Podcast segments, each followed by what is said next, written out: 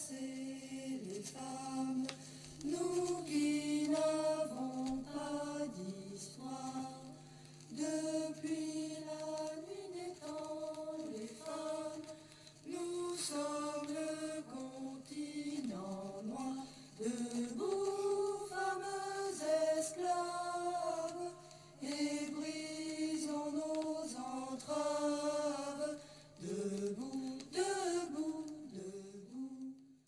Debout, c'est l'hymne du MLF, composé collectivement en 1971 par des femmes comme Antoinette Fouque, qui fondera plus tard la maison d'édition des femmes, ou Monique Wittig, première féministe à s'affirmer lesbienne en créant les Gouines Rouges, ce qui lui vaudra d'être écartée du MLF.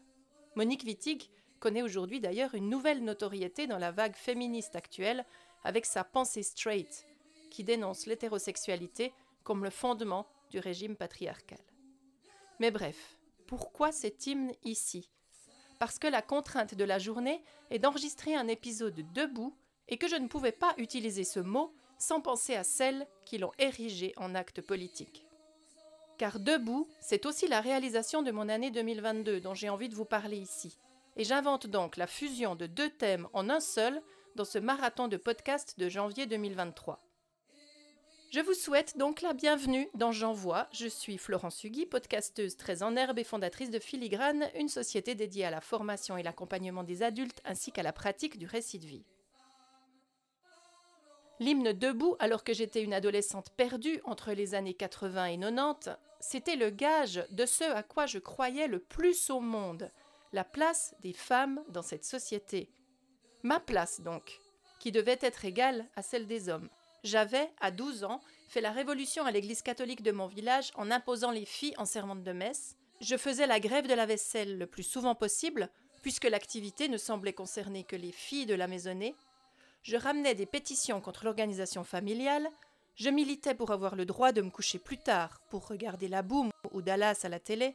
Bref, je faisais feu de tout bois à ma minuscule échelle chaque fois que j'avais l'impression d'être laissée pour compte à cause de mon sexe.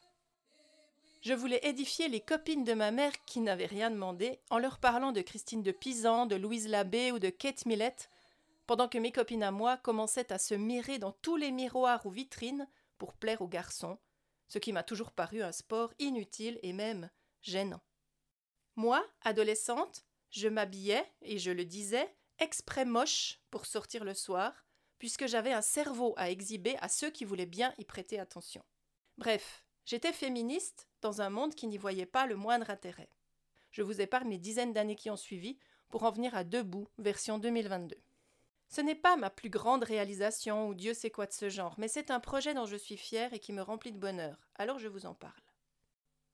Debout, c'est un atelier formation destiné aux femmes issues de la migration qui ont envie de se faire une place en Suisse, de trouver un travail, de s'engager en politique ou dans l'espace public, de trouver des réponses à leurs nombreuses questions, bref, de vivre ici et de contribuer à notre pays plutôt que de rester chez elles, dont elles ont dû partir pour toutes sortes de raisons.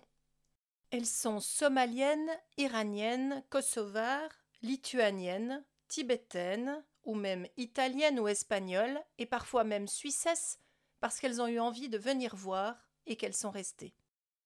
Toutes ensemble, nous nous retrouvons pendant six petites semaines. C'est si peu, mais c'est déjà ça. Pour comprendre la Suisse, son système de formation, ses enjeux politiques et les méandres de la recherche d'emploi. Pour construire un futur proche ou lointain en tissant de l'entraide, de la mise en réseau, en construisant des projets, en actualisant ses diplômes ramenés de territoires en guerre, ou emportés pour rejoindre un mari installé ici. Pour comprendre leurs enfants, souvent nés ici, et happés dans des codes si différents. Alors chacune se dépose, chacune se raconte, chacune partage et chacune trouve de l'aide. Ensemble, nous créons de la joie, du sens, de l'envie, du possible, de la force, de l'empouvoirment.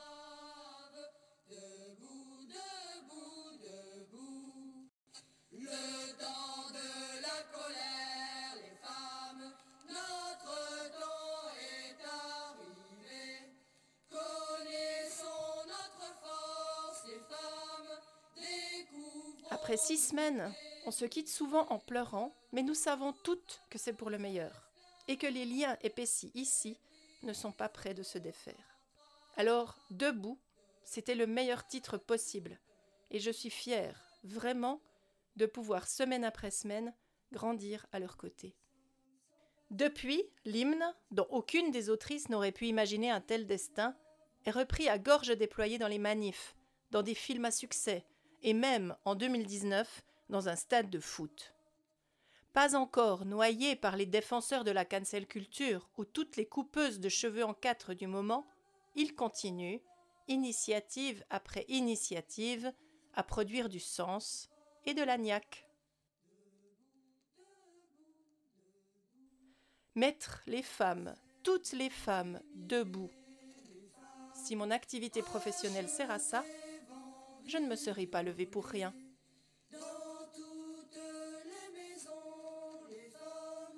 Et voilà, c'est fini pour aujourd'hui. Merci de m'avoir écouté jusqu'au bout. Je vous donne rendez-vous demain pour une nouvelle étape de J'envoie.